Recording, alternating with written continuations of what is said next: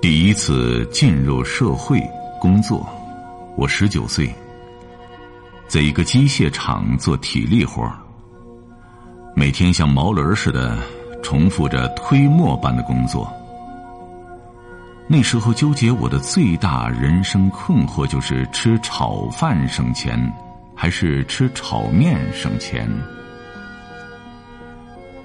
我的房东是个四十岁左右的男人，每天四平八稳的睡到自然醒，然后踱着方步把我们几个出租房检查一遍，接着就在大把富足的时间里打盹儿、喝茶、看天儿。更重要的，这狗日的居然早点就吃炖肉，香味儿像狗舌头一样撩涮着我的味觉。那时候。做梦都在盼望着我的四十岁，什么能到来？我也可以这样踱着方步在时光里浸润。那是一个多么向往的年龄啊！想不到一奔子就挖到中年，才发现中年那碎了一地的烟火。中年是一个卖笑的年龄，既要讨得老人的欢心，也要做好儿女的榜样，还要时刻关注老婆的脸色，不停的迎合上司的心思。中年为了生计、脸面、房子、车子、票子，不停周旋，后来就发现，激情对中年人是一种浪费。梦想对于中年是一个牌坊，守得住忠烈，还要做得好婊子。中年是一场斗争，人斗不过命，命斗不过时间。多少当时觉得无法过去的坎儿，过上几年，突然就风轻云淡了。我没见过一个人把另一个人恨一辈子的，更可怕的是忘记和不在乎，最后都败给了时间。再娇惯的贾宝玉也会遁入空门，再厉害的如来也敌不过妖精的不在乎。万能基督耶稣最后。还是让十字架来安抚信徒。再威严的毛泽东，还不是躺在那里让人排着队参观？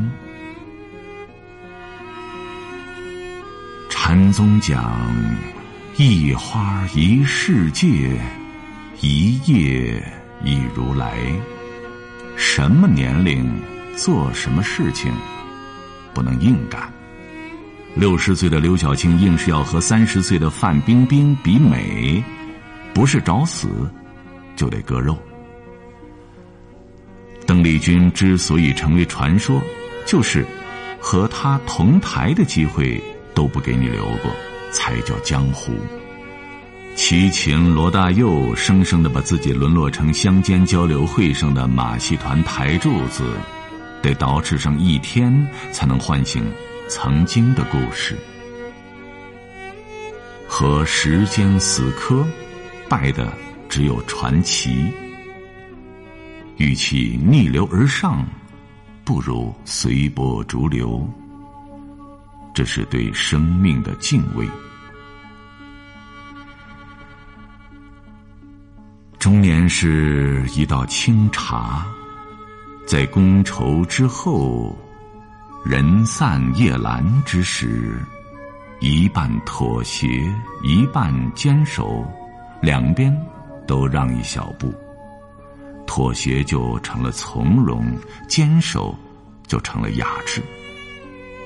从容多了，就会豁达温存的体会一下怨恨之间的不舍，以及市井里不精致却扎实亲切的活法。茶要慢品，多一些留白，多一些转身的空间。无声的流泪，抿嘴浅笑，都是一种风景。每段时光，都是最好的经过。每个女人，都有最美的时光。中年可以深刻，但千万不要尖刻。看得开，千万别点破。那种咋咋呼呼的人。心中无比自卑，才会如此仗吧。我见过一种人，全世界没有他能上演的人和事。语言的巨人，行动的矮子，丈量不见自己的人，他会用尖酸刻薄来过滤生活，终日郁郁寡欢，把日子过得跟太监似的。怎么能体会生活的跌宕起伏、潮涨潮落？一位医生朋友讲了一个笑话，说有一天有患者就诊，患者说他半生讲究养生养生，没有一点不良爱好，百思不得其解，怎么老是百病缠身？之后医生停顿了一会儿，问：“你抽烟吗？”“不会。”“你喝酒不？”不会，那你的性生活如何呢？没有。之后，医生十分沉痛的说了一句：“死了吧，看好了，又有什么意义了呢？”医生朋友说：“这个世界上，医生只能看病，绝对不能救命。那种把生活过得尖刻的人，除了送他奔死的节奏，再不知道。”如何安慰对待自己这么苛刻的人了？中年是一种满足，下雨有伞，炙热有阴凉，有二两小烧，一碟花生米，接受寡妇暗送的秋波，指使光棍挑水，和叫花子比富，跟一群闲人打五毛钱的麻将。是一种满足。打开微信朋友圈一看，王石邀你去爬山，潘石屹请你喝茶，最近有点闲时间，登登珠穆朗玛峰，租豪华游轮，领着章子怡、巩俐去夏威夷晒晒太阳，喝上年份的红酒，开始摇杯挂壁，开始收藏十二个圆明园流失的兽头。有了自己的服装设计等等，也是一种满足。满足是快乐的密码。天天猴急猴急的攀比，除了让你失落、失望、失魂落魄，别无他法。整天还沉浸在谁谁谁怎么就比我混得好？想当初他。这个人不是中年，充其量是四十岁以上而已。中年是独处时候的沉默，是热闹时候的不正经。中年不是演讲中的“扬手是春，落手是秋”的轻描淡写，中年是生活场上的“扬手是打的”。落手是掏钱，干净利索。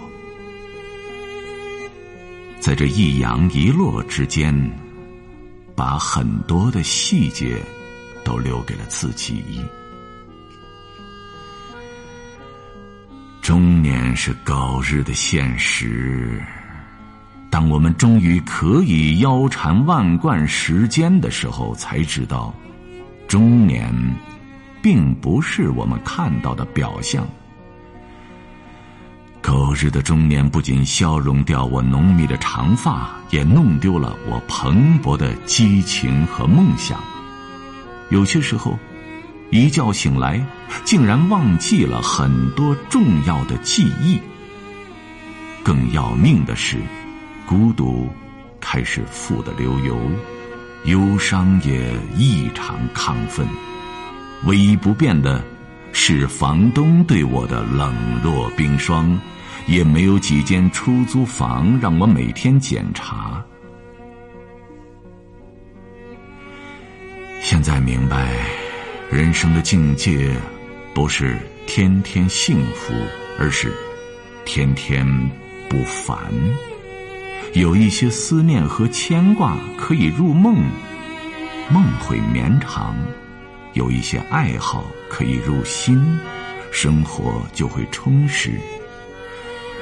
有一两个人懂你的沉默，黑夜就不会漫长；有一两个圈子可以分享，时间就会缓慢。没有爱好，时间。就会无聊，没有兴趣，生活就会无味。人生不是竞走，用最快的速度到达终点，而忽略了一路的风景和喝彩，这不是中年。中年不是摇滚，持续的愤怒和亢奋。不会快乐。我见过一个斗士，每见一次，斗士都是一副忧国忧民的样子。这个社会仿佛没有一件让他可以称心的事情，跟鲁迅似的。人生活在极端，总会倾斜，特别是一个女人，忘记温柔，就等于慢性变态。中年也不是民谣，清新到忘记年龄，单纯到忽略世事，都是要不得的。不能跟生命较劲，弄好了就是刘晓庆，弄不好就成了刘胡兰。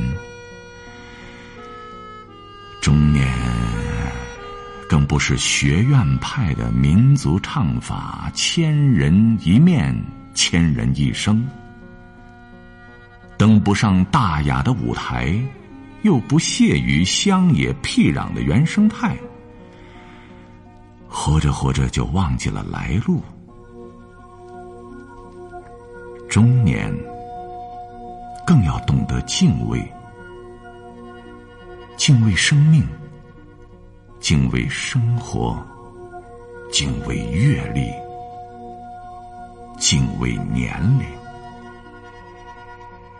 中年应该有两种事情，应该尽量少干：一是用自己的嘴干扰别人的人生；二是靠别人的脑子思考自己的人生。